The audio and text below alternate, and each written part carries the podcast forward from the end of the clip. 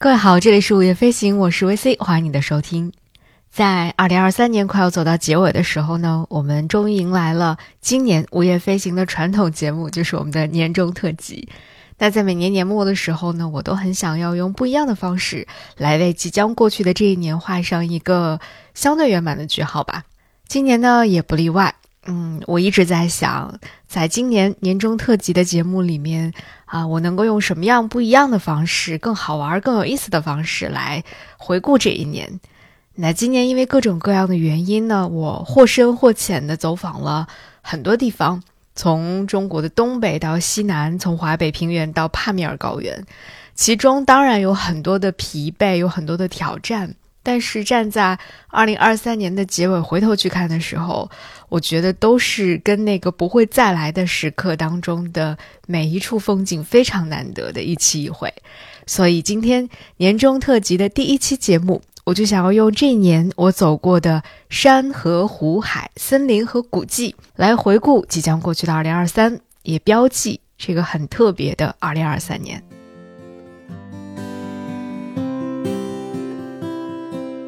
在这其中，为什么会选择这些标记物呢？我觉得是因为，在今年我前所未有的感受到了自然对于我的那种支持、治愈和给我带来的力量。像山，它让我逐渐学会去眺望远方；河流会带我回望历史；平静的湖泊教会我去感受此时此刻；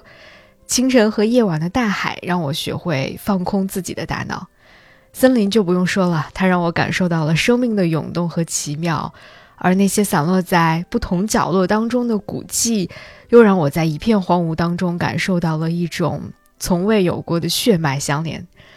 我的生命好像就是在这些，嗯，不停的链接、不停的感受、不停的被治愈的过程当中，终于跟一些似乎是更大一点的、更厚重一点的、更有力量一点的东西连接在了一起。因为在这并不容易的一年当中，幸好有他们，有这些山河湖海、森林和古迹，才让我磕磕绊绊的走到了今天。那我们今天就一起来看看2023年那些带给我很多力量和治愈的山河湖海、森林和古迹。我们先去看看山吧。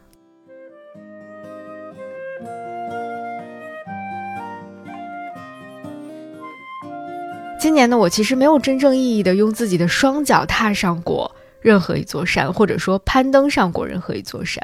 我只是坐车穿过了它的中心，或者远远的眺望了它。但是反而是这样，才让我有机会从不同的高度、不同的角度去看山、记录山、也理解山。那想和大家分享的第一座山，是位于山西境内的衡山。其实广义上的衡山，或者我们把它应该叫做衡山山脉，它大致是一个西南东北的走向，延伸到了山西大同市的呃东南部，还有河北省张家口的南部。而狭义的衡山，也就是我们传统意义上说的衡山，它主要是位于整个衡山山脉的中部，它的位置呢，大概是在山西省的浑源县县城南边十公里左右的样子。虽然我在几年之前曾经去过一次悬空寺，但是那次反而可能是因为离衡山山脉太近了，所以我整个人对于衡山是没有什么特别真切的感受的，或者说，我觉得衡山跟其他的山比起来也没有什么区别。但是今年，我有机会又去了一次山西，走了一次晋北的仿古县，在那一次，我们直接前往的地点就是位于衡山脚下的浑源县城。在县城里，那座让人惊叹不已的永安禅寺，你是可以有机会换一个角度去眺望远处的衡山主峰的。我记得特别清楚，当时我们同行的一位小伙伴 Tim 老师，他还用自己的无人机航拍了一张衡山山脉和永安禅寺同框的照片，真的太惊艳了。我会把这张照片放在我们的 Show Notes 里面，在这里也要非常感谢 Tim 老师的分享。在那张照片当中，你会看到山下的永安禅寺和远处挺拔的山脉共同构建起了一个完全不一样的世界。这个世界好像就来自于遥远的七百多年前，在山西这片大地上，远处的高山、山脚下的寺庙，以及寺庙当中儒释道思想共同创造出的那幅水陆壁画，就是人类在大自然面前的一种臣服和建造。这实在是一种太美妙的感受了。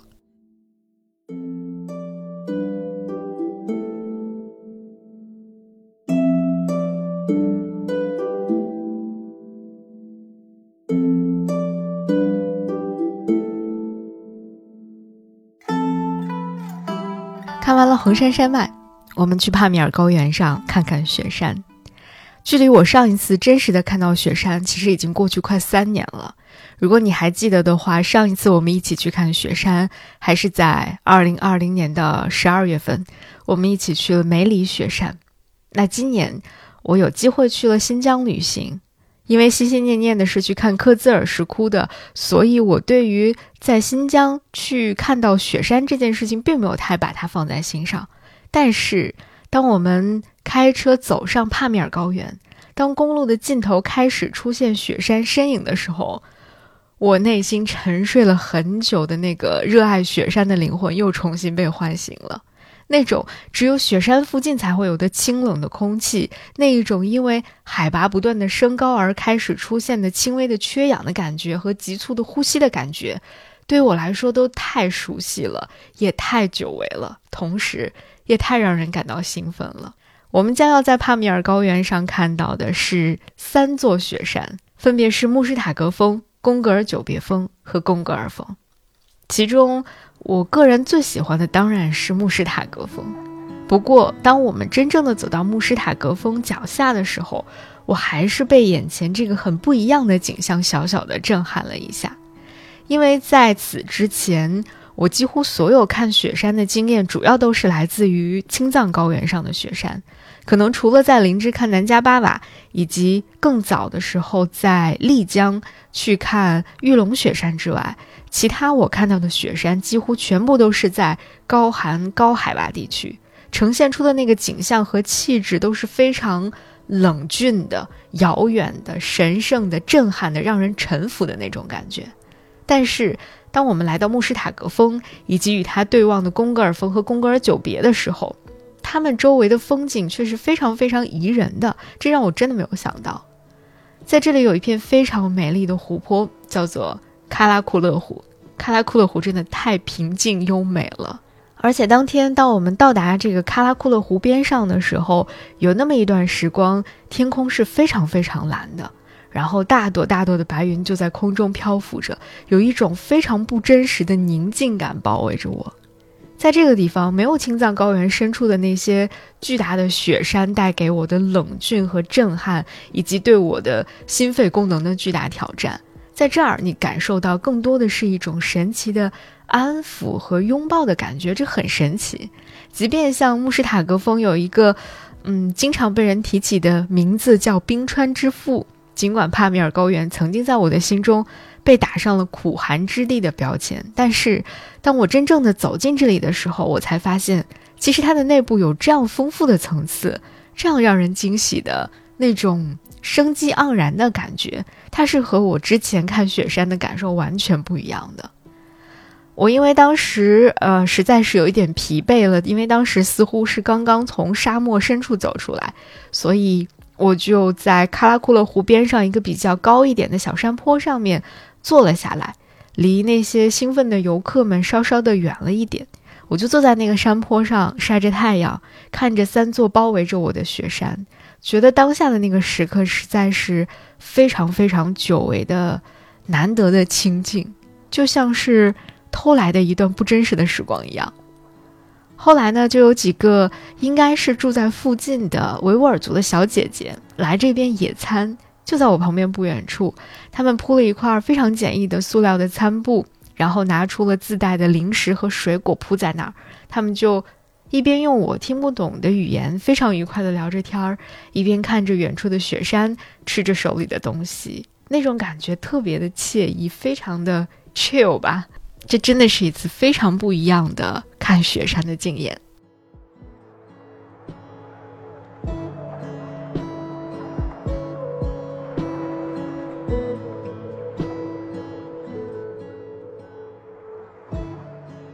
想要和大家分享的第三座山是新都库什山依然是在今年夏天去南疆旅行的途中遇到的。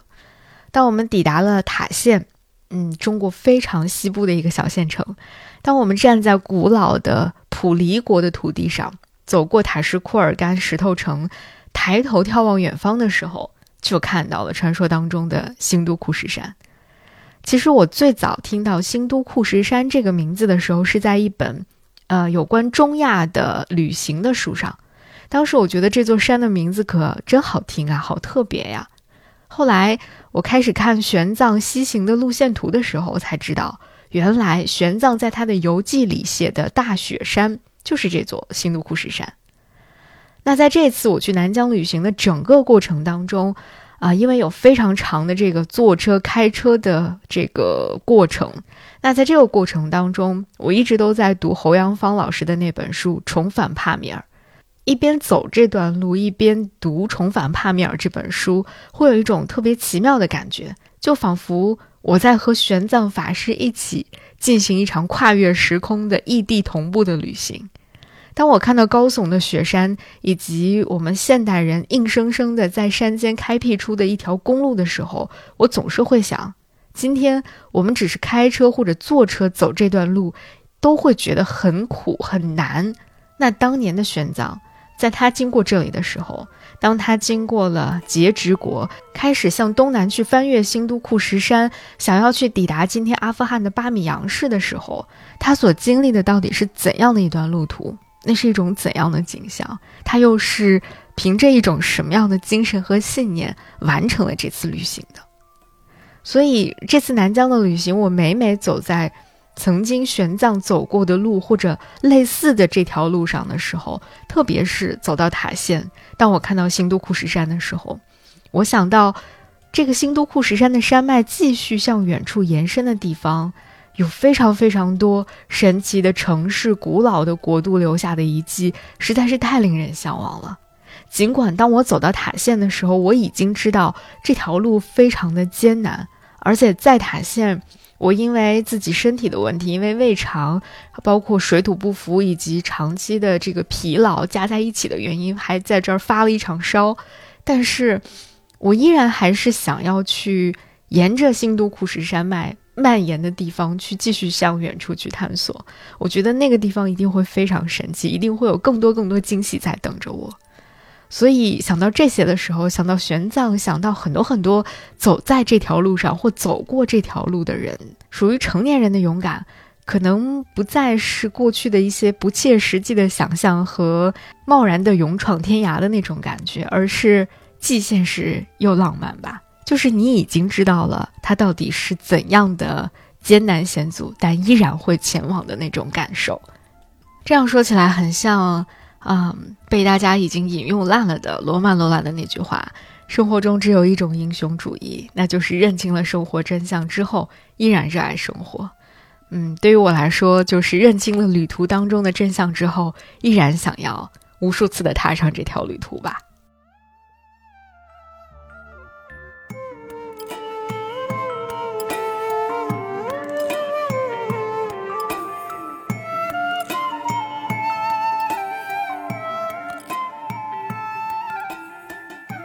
最后一座山，一座影响我很深的山，依然是在新疆。只不过这次不是我去南疆旅行的时候遇到的，而是我在前不久去出差的时候经过这儿，匆匆一瞥的一座山。但是它却给我留下了非常非常深刻的印象。这座山就是天山，或者更准确的说，我们应该称它为天山山脉。而且我看到天山山脉不是在陆地上，而是在飞往乌鲁木齐的航班上。当时时间已经，嗯，迫近日落时分了吧？那我们在飞机上看到的天山很奇妙，高耸在云上，是那种完全不同于西藏的雪山。比起西藏雪山带给人的那种冷峻和神圣，天山在我眼中好像更多的是一种非常丰富的层次感，因为可能它是天山山脉吧，你能看到它绵延的范围是非常非常广袤的，而且。与其他隶属于某一个高原的雪山不一样的是，天山并不属于任何的高原，它是独立的存在于亚洲中部的这样的一个山脉，而且更奇妙的是，它的四周是广袤的沙漠地区。同时，天山山脉是在整个地球上距离海洋最远的大型山系。所有的这些神奇的构造，会让人觉得天山的存在仿佛就像是天外之物一样。我们的飞机其实在这个部分飞了很长一段时间，但是，即便已经飞了很长时间，你依然可以透过飞机的舷窗看到天山的身影。所以，其实你真的很难想象整个的天山山脉、天山山系到底有多么的庞大、多么的广袤。这一点带给我的震撼其实是非常非常大的。再加上当时已经，呃，在日落时分了嘛，远处天空的颜色是非常美妙的那种淡淡的粉色，加上一点点橙色的那个色调，非常的温暖。啊，这种温暖的颜色和天山山脉上的积雪，以及没有被积雪覆盖的那些深黑色或深蓝色的山脉的部分，就形成了一幅我觉得任何一个艺术家都不可能完美呈现出的景象。这只有大自然才可以塑造出这样美丽的色彩搭配。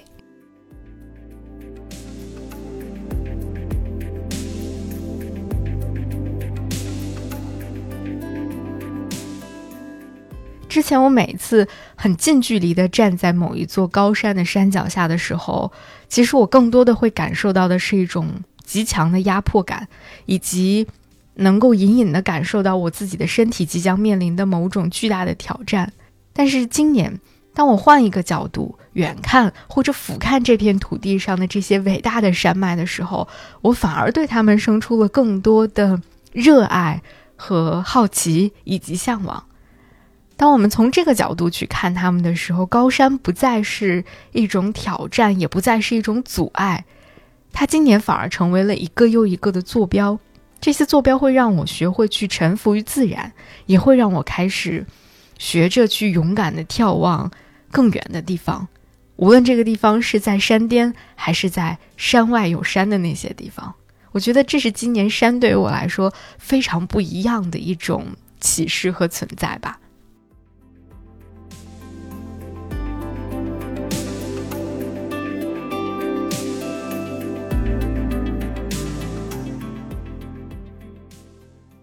除了看山，今年我还看了不少的河。有的河拥有万马奔腾之势，有的河缓缓流淌，悄无声息；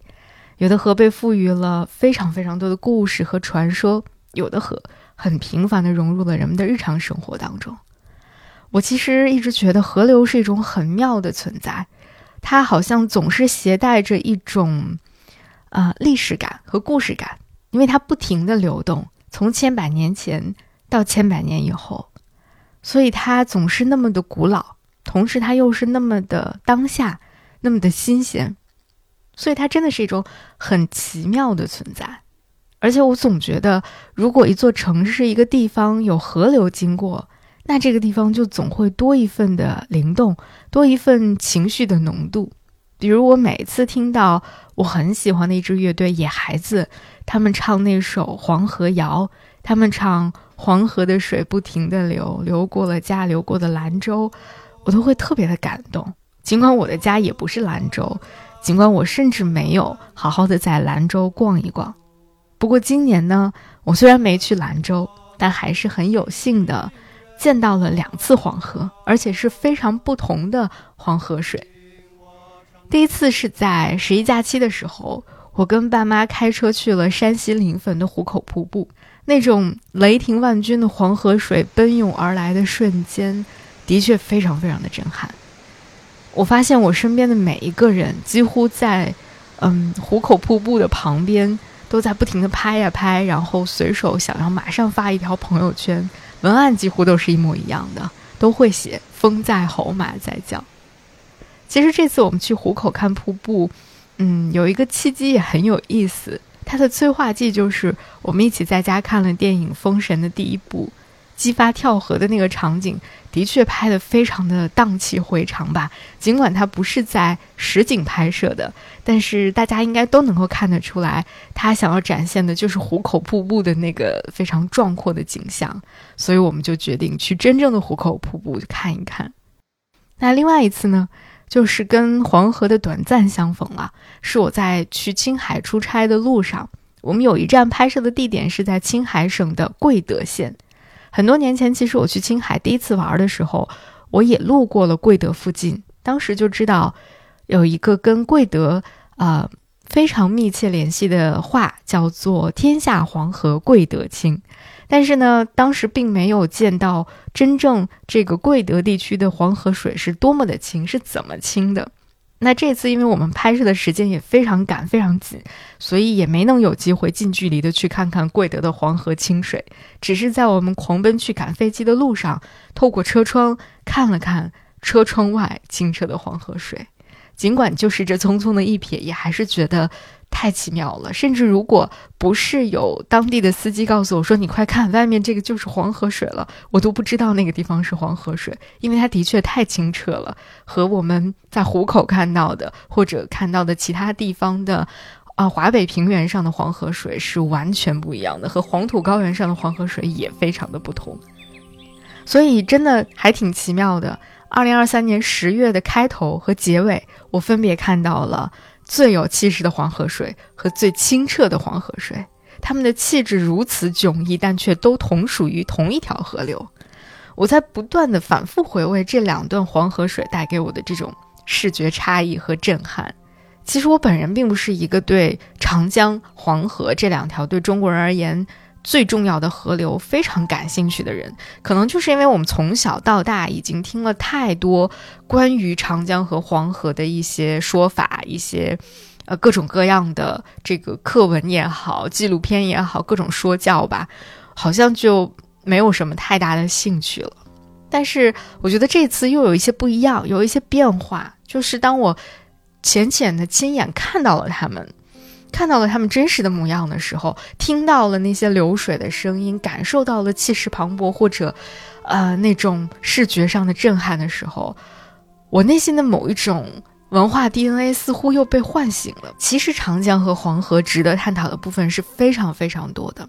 只是我们在过往接受的教育当中，嗯，它被叙述的太多了，也太局限了。所以可能才限制了我们的很多想象力，或者说限制了我们的好奇心和探索的那种欲望。但今年其实我也看了袁林老师的一本关于河水的书，就是那本关于汉水的书。嗯，同时也听了围绕汉水故事的两档播客节目，还看了一部与之相关的纪录片，我都非常非常的喜欢，同时也非常的受启发。本来人类和大江大河的关系就是非常密切的。从文明诞生之初就是这样，在几乎漫长的历史长河当中，人和河流其实保持着一种很复杂的关系，很微妙的关系，或者说，我甚至觉得是一种所谓相爱相杀的关系。而这些相爱相杀的故事本身就已经足够的有趣，足够值得我们去不断的挖掘和探讨了。那我觉得。这次和黄河的两次相逢，可能就为我开启了这样的一个去挖掘和探讨的契机。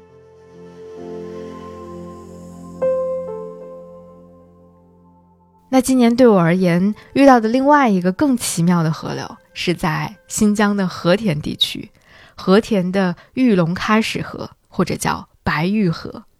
因为这个地方出产和田玉，就是著名的那个和田玉，所以这个地方又被叫做白玉河。这条河发源于昆仑山北坡的冰川，呃，它流经呃新疆地区的这个洛浦县，然后在阔什拉什与喀拉喀什河汇流，最终成为和田河。那我也是因为一次出差拍摄的机会，才来到了这个地方。那是在十一月初的时候吧。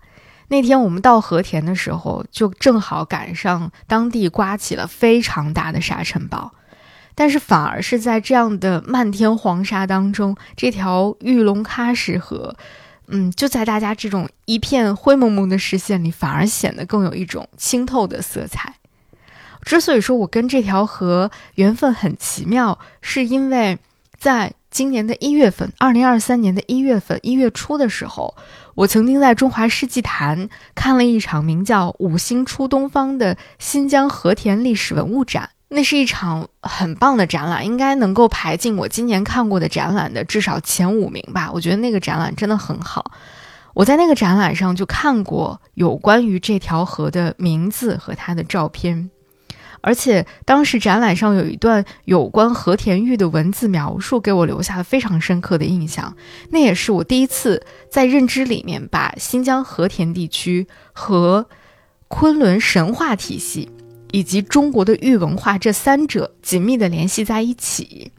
那段文字的大概意思是说，中国的玉文化其实有八千多年的悠久历史，它贯穿了东西南北多个地区。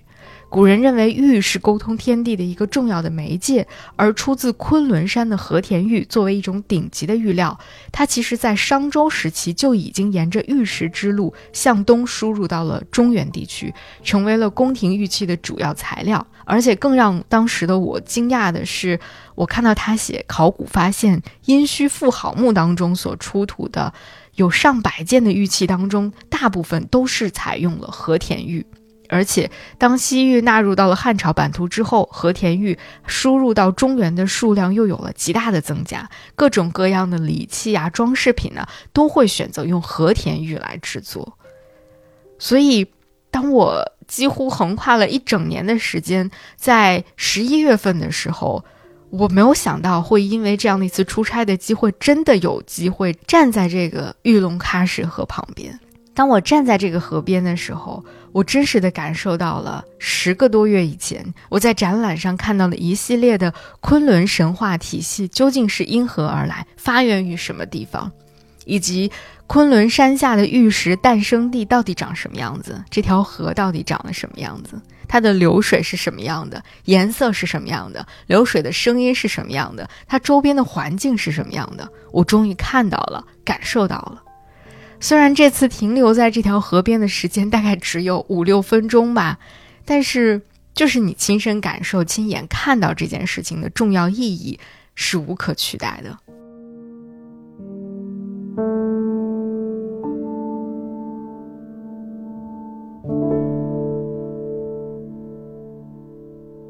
看完了今年对于我来说非常重要的两条河——壮阔的黄河和奇妙的玉龙喀什河，我们从西北转向东北。去辽宁沈阳看一看，看一看在沈阳城中缓缓流过的一条名叫浑河的河流。浑河在中国众多的河流当中应该算不上特别有名吧，但是当我走到浑河边上的时候，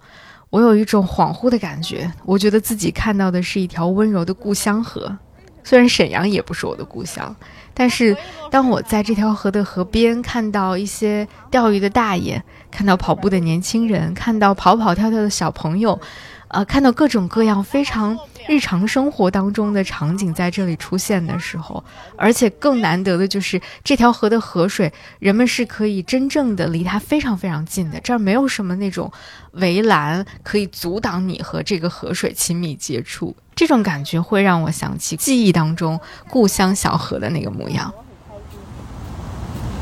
哇，悬下来了，好多！哇哇，哎，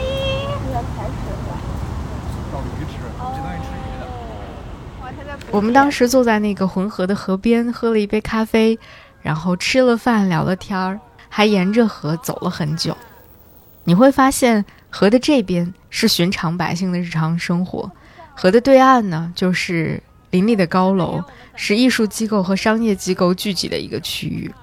河的两岸形成了非常有趣的对比，这让浑河这条穿城而过的河显得又旧又新。旧是说它很像我故乡当中的小河的模样，新是说河的对岸已经有了日新月异的发展。它既让人感到安心舒服，又不得不或者说又自然而然的在与时代进行连接。这就是我说的，一条河会给一个城市带来更多的灵动和活力，也会让你观察到很多城市的变化在这条河上带来的连锁反应。所以，嗯，真的很喜欢看河流，真的很喜欢在河边走一走、散散步、聊聊天，或者只是坐在河边看看它，看河水流过，看时光流过。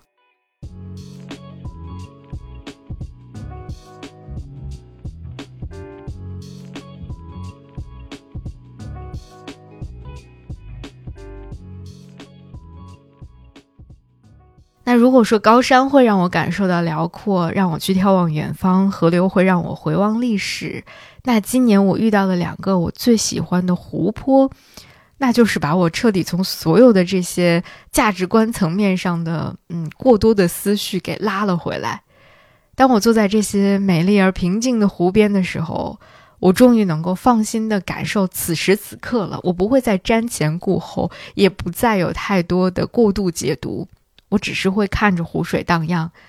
不说话，就是在那儿坐着，看着，感受着。第一片带给我这样感受的湖是南京的玄武湖。春天的南京玄武湖真的过于美妙了。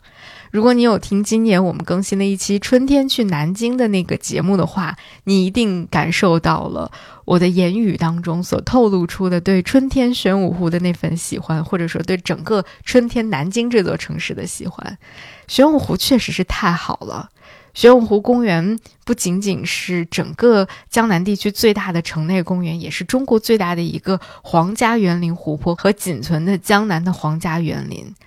那今年春天能够去玄武湖看樱花，是一个意料之外，但是特别，嗯，带给我一整年能量的一件事情吧。沿着玄武湖的湖边慢慢的走，慢慢的去看各式各样的樱花。啊，在湖边绽放的时候，那个感觉真的是非常非常的美好。当时我真的非常羡慕可以时常到这里来逛一逛的南京的朋友们。而且就在我录这期节目的时候，南京恰好下雪了，我就看到南京的朋友在社交网络上分享了很多很多很漂亮的雪后玄武湖的照片，真的美极了。他还在社交网络上写说，雪天的玄武湖也很美。走在杉树林里，可以闻到树木的清香气息。那个瞬间，他仿佛变身成为了一个闻到猫薄荷的小猫咪，就在那儿猛吸猛吸。我甚至透过他的文字和他的照片，已经能够呼吸到，嗯，雪后玄武湖的那种清凉和清香的感受了。玄武湖实在是太好了。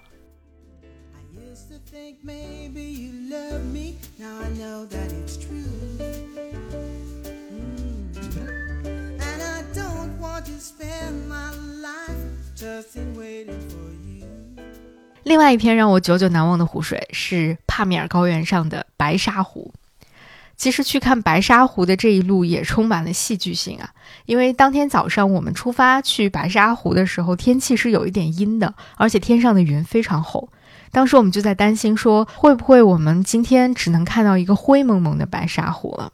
但是，就在我们离白沙湖大概还有十公里左右的时候，天气突然开始放晴，云慢慢的散去，太阳的能量也越来越足。等我们真正抵达白沙湖的时候，天已经完全放晴了。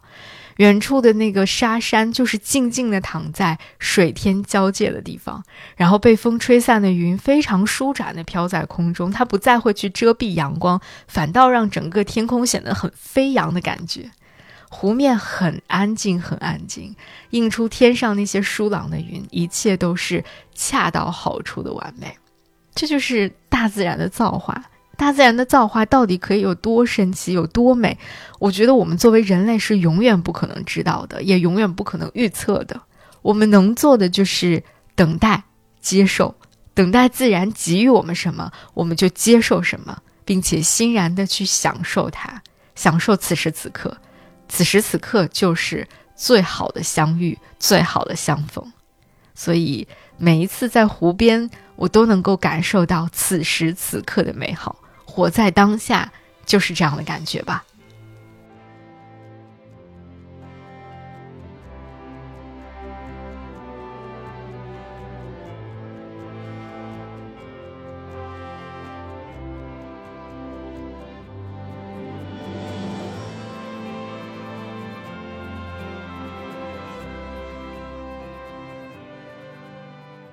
离开湖泊之后，我们一起去看看海吧。今年我看海的时间其实并不多，而且我自己也并不是一个每年必须要去海边的人。甚至我在很多时候觉得阳光、沙滩什么的，对我来说是一件有一点点无聊的事情。所以每次我去看海的时候呢，也都不会仅仅是去看海本身，我总会在去看海的时候，在海边努力的去寻找一些有人文感的东西。那今年其实也不例外，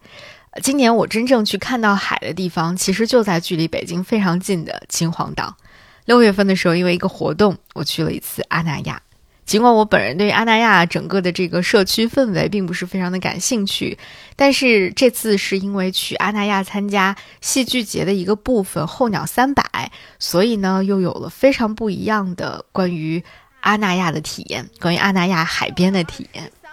在阿那亚海边的那几天呢，我其实没有怎么在社区里面逛，也没有太参与到戏剧节看戏的那个部分，而是一头扎进了创作者乌托邦，去海边沙城，啊，在候鸟三百的那个活动区域里去看不同的作品，然后到空岛的直播间里面去跟啊创作者直播聊天等等。虽然这个中间也经历和体会到了来自阿那亚社区的各种。被很多人已经提到的一种异样的感觉呀之类的吧，而且也因为当时非常汹涌的游客，我基本上在阿那亚的几天没有吃上特别几口正经饭，但是我依然非常的快乐，或者说，啊，在海边在候鸟三百的那个美好的感觉，远远超过了其他令人感到不适应的部分。在候鸟三百这个直播内外，我都认识了很多很多有趣的人类。他们所从事的领域，他们创作的领域，从戏剧、音乐到装置、声音，在海边的那个沙城里面，我不止一次的感叹说：“果然，在这个世界上最棒的事情还是要创作。”在没有直播安排的时候呢，我非常喜欢傍晚时分逆着人流的方向，踩着一个拖鞋就往海边去。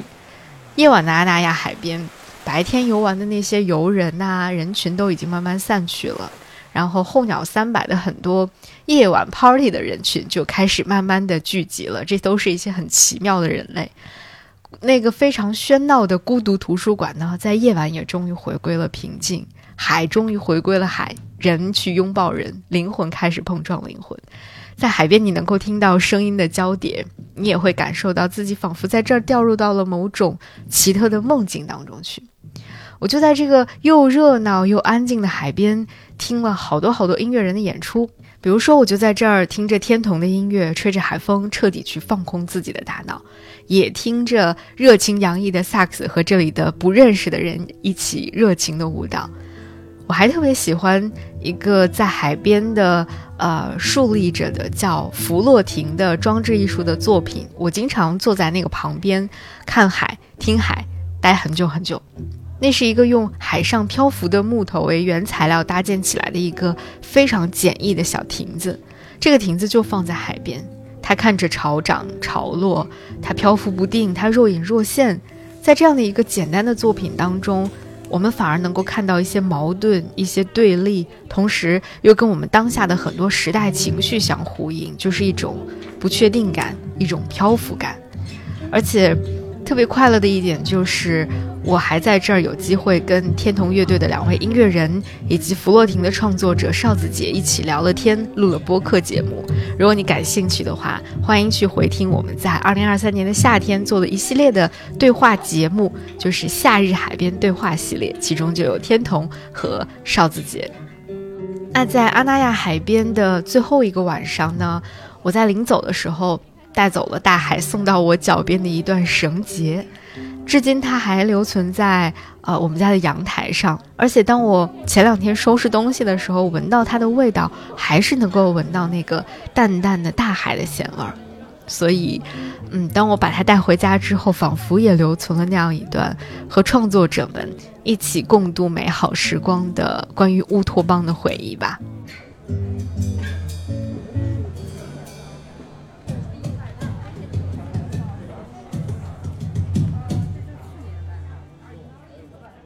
除了阿那亚的海，我还特别想要在这儿记录下另外一片特殊的海。它不是由海水组成的，它是由沙子组成的。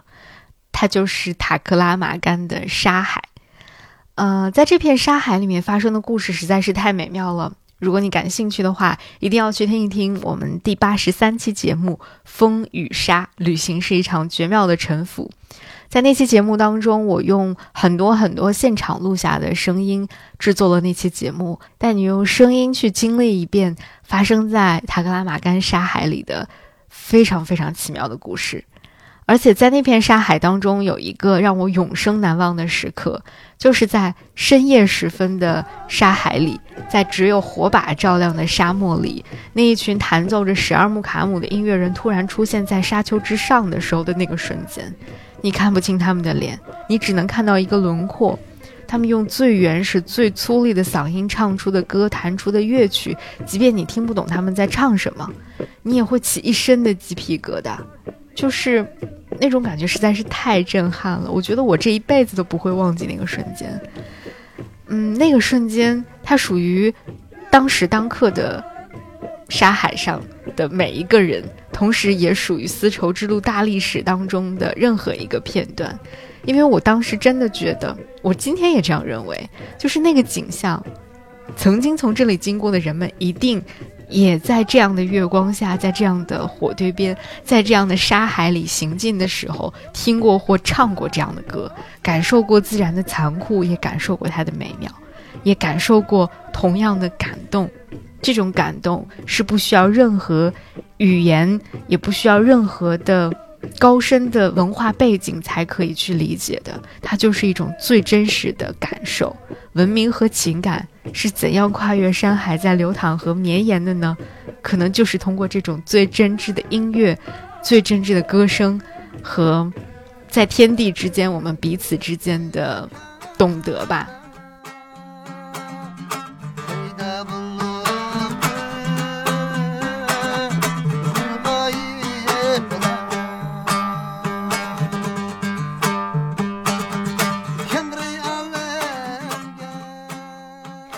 说完了山河湖海，最后想说一说今年对我而言最重要的另外两个存在，就是森林和古迹。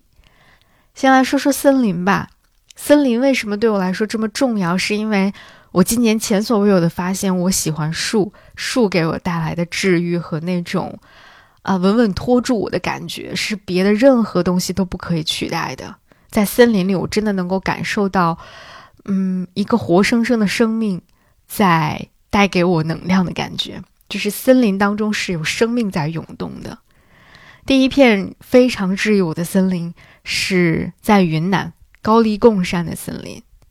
今年十一月的中旬，当我连续出了一个多月的差，然后在机房里剪了很长时间的片子之后，我拖着一个呃。将死的身体，和我妈妈一起去了一趟云南的腾冲，去高黎贡山的森林里面晒太阳、泡温泉，躺了好几天。就是在这片高黎贡山的森林里，我终于不再咳嗽了，也不再焦虑了，我的脸色也渐渐的好了起来，睡眠也渐渐的好了起来。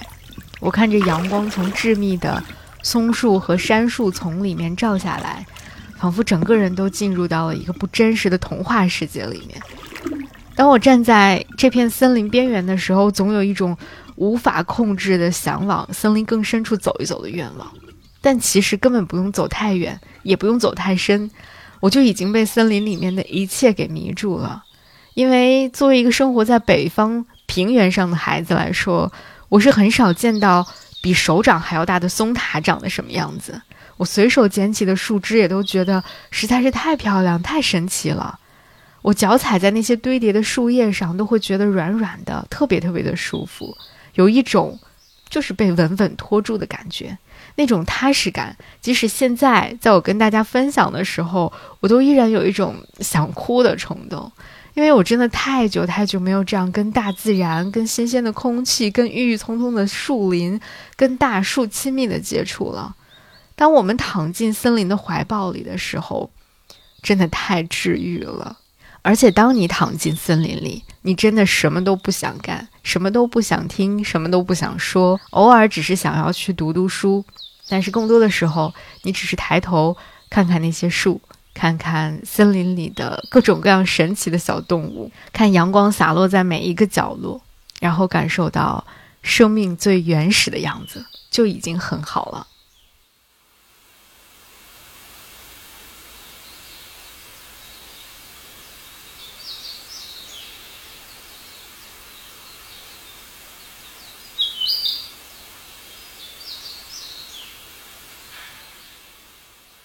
除了这片特别生机盎然的森林，另外一片树林带给我的可能更多的是冲击和震撼。嗯，它是我们在喀什地区的麦盖提省道上开车的时候偶然遇到的一小片胡杨林。当时我们在开车前往下一个拍摄地点的途中，突然发现了这么一小片胡杨林。它不属于任何的景区，它只是一片啊。小棉花地旁边的小树林，但是它真的太美了，甚至可以说是绝美吧。虽然我很不想用这个词，但是它确实非常的美。这是还是我第一次亲眼见到秋天的胡杨林到底是什么样子。此前我一直都以为只有去额济纳旗才能见到胡杨林，没有想到在南疆，我们竟然就是这样在路边偶遇了这样的一片胡杨林。胡杨林所呈现的那种蓬勃的生命力，和我们看到的那些绿色的郁郁葱葱的森林是完全不一样的。它有一种，嗯，被我形容为充满了骨感、充满了一种残酷美学的生命力。那一刻的感受就是，秋天在我眼前放烟花了，就是胡杨林的那种黄色、那种金黄色，在你眼前。绽放的时候，那真的就像是秋天在我眼前放烟花，而且仿佛用尽了生命的最后一丝力量在绽放的感觉。我当时在那片树林里面捡了两根胡杨木的树枝带回家，一路从南疆背回了北京。当我回到家，从行李箱里面把它们拿出来的时候，有那么半秒钟，我觉得自己捡回来的是两根白骨。这种感觉真的有点死亡美学的感觉，是不是？就是那种。骨感又残酷的美和生命的力量，它和我们在高黎贡山感受到的那片森林是完全不一样的。它是一种别样的生命涌动的形态。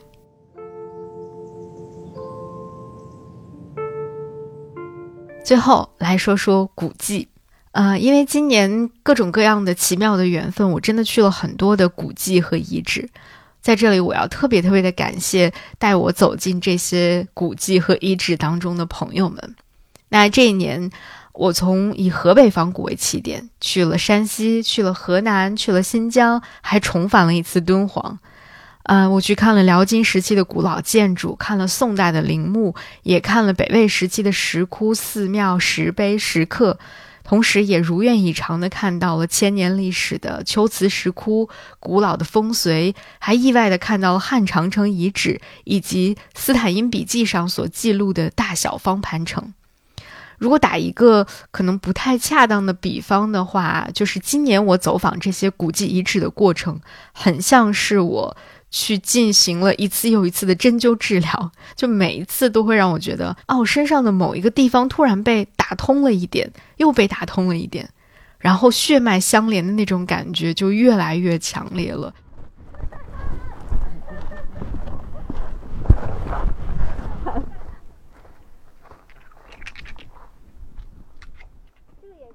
那第一个，我特别特别想要。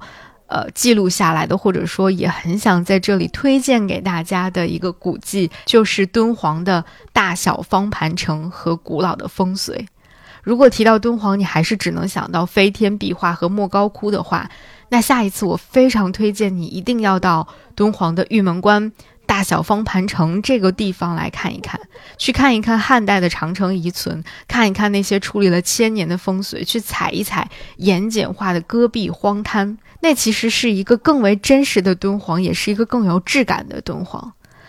那今年的八九月份，我非常有幸的跟着呃在敦煌研究文博的一些老师们去看了看这个汉长城的遗址和那些散落在戈壁滩上的风随，也去看了大小方盘城。嗯，去体验了那种从纸面阅读的浪漫到亲身前往的震撼是什么样的感觉？再次让我感受到，前往现场、去现场真的无可取代，而且它让人非常的上瘾。当我读着斯坦因当年在这个地方写下的笔记，看着一百多年前他在这里拍摄的照片，找到今天这些地方的那个模样，跟他去一一做对比的时候，你会发现。走访古迹这件事情如此的有趣，如此的迷人，而且你会真正的领略到，这可能就是行走的魅力所在吧。当你被这种魅力深深吸引和打动的时候，你就会不断不断的去行走，不断不断的去仿古，不断的去走访更多的古迹，不断的去打开更多的探索之门。这个过程就太有趣了。是做野外考察的人要有很长的记录的东西。是，这个在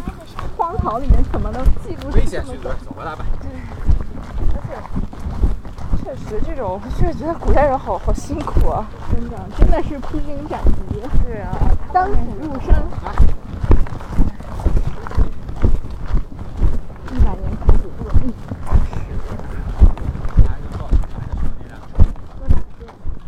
另外一个对我来说非常重要的古迹探访，自然就是去山西，而且我们的去山西的这个啊专题节目也会在未来的日子当中继续跟大家慢慢去更新，因为去山西真的只有零次和无数次。当我这次嗯把去山西探访的这个脚步从大同拓展到了整个晋北地区，后来又去了晋西和晋东南，匆匆一瞥之后。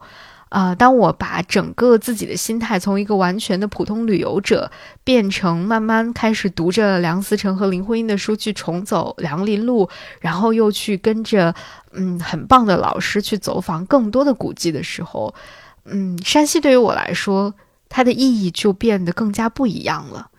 啊！当我这次再踏上山西土地的时候，我开始感受到了山西土地背后的很多东西。是这些黄土的背后，其实更多的是一种坚守、一种厚重、一种坚守如一，以及我在这里的守庙人和这里的文物保护人员的身上所感受到的一份倔强和一种身处于潮流涌动的时代而始终能够坚持自我的那种珍贵的轴劲。就是这股子轴劲，可能有的时候真的会让人觉得，嗯，适应不了或者有点不舒服。但是你转念去想一想，又觉得。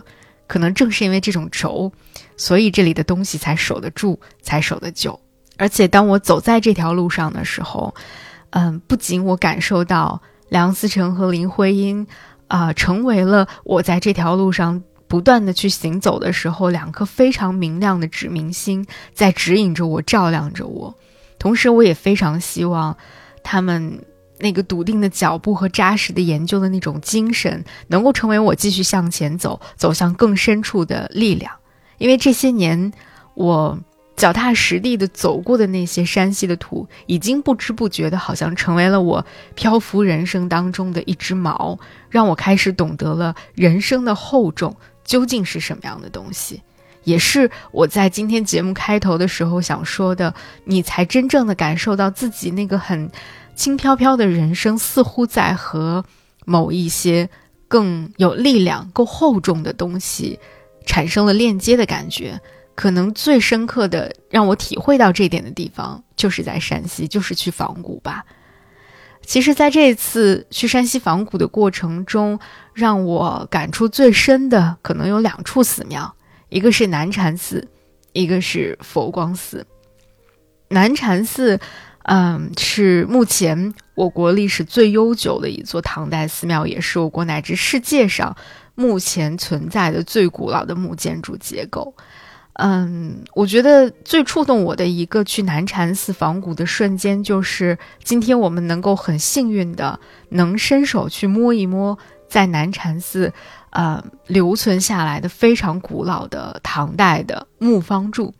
能够感受到阳光照在这个唐代木头上的温度是什么样的，触摸这个历经千年的木头是一种怎样的质感？那一刻，毫不夸张地说，我的心真的会跳空一拍，那一刻，灵魂好像真的会穿越回了大唐时代。没有想到，在山野之外，在舞台之外，我真的能够有机会、有幸看到南禅寺。我觉得这是我一生当中非常非常幸运的一个时刻。那另外一座寺庙佛光寺，对于我来说就意义更重要了。可能不仅对于我来说吧，对于很多古建爱好者来说，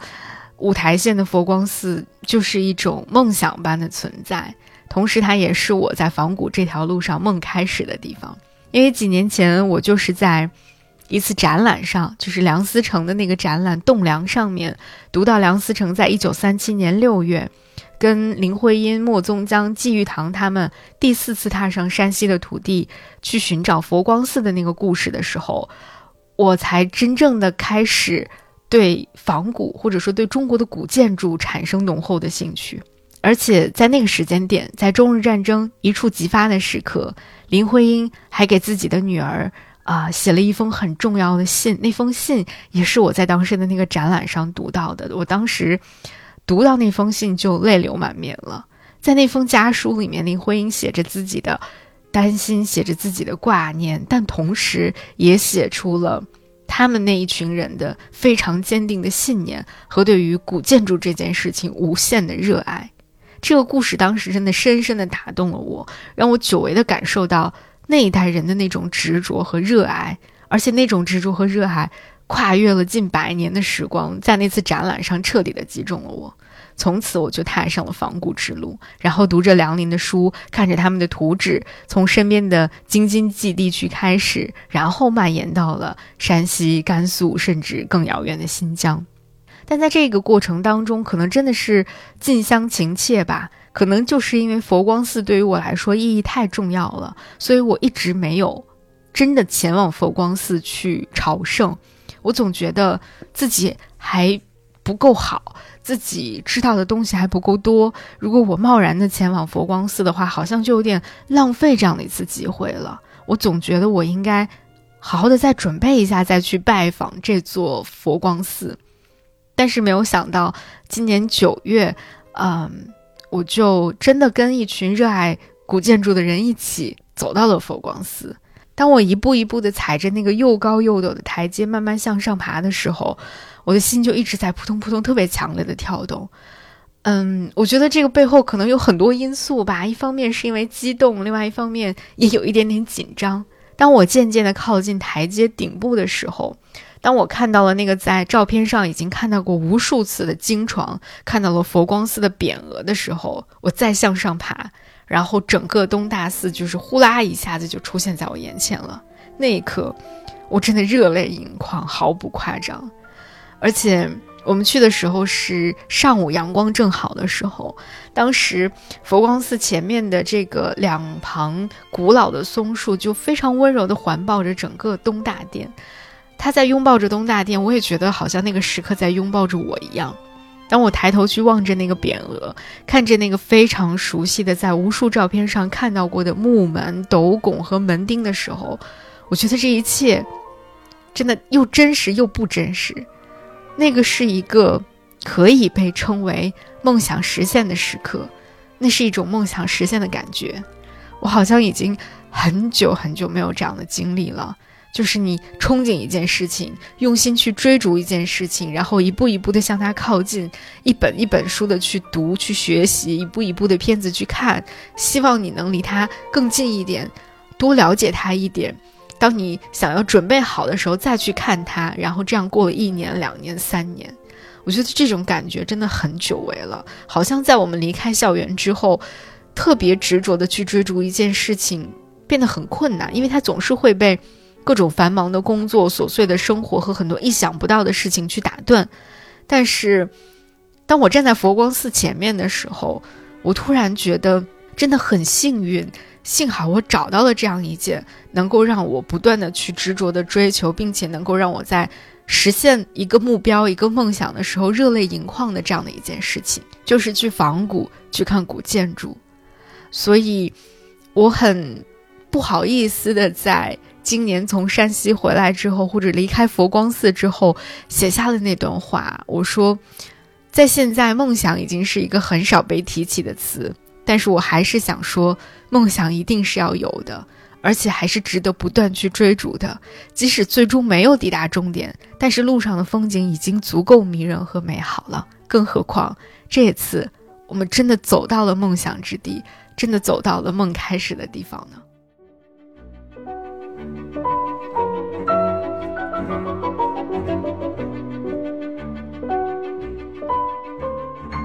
分享到这里，在佛光寺大殿的门前，我们关于山河湖海、森林古迹的分享就要告一段落了。真的特别感谢这一年，嗯，深深影响了我的这些山河湖海、森林和古迹。幸好有他们，让我觉得人生还是值得好好活一次的。也幸好有他们，让我依然对未来还充满了期待和更多的好奇。那在二零二四年，就让我们一起去飞往更多的山河湖海，去一起走访更多的森林和古迹吧。这里是午夜飞行，我是 VC，祝大家新年快乐！我们二零二四年飞行再见。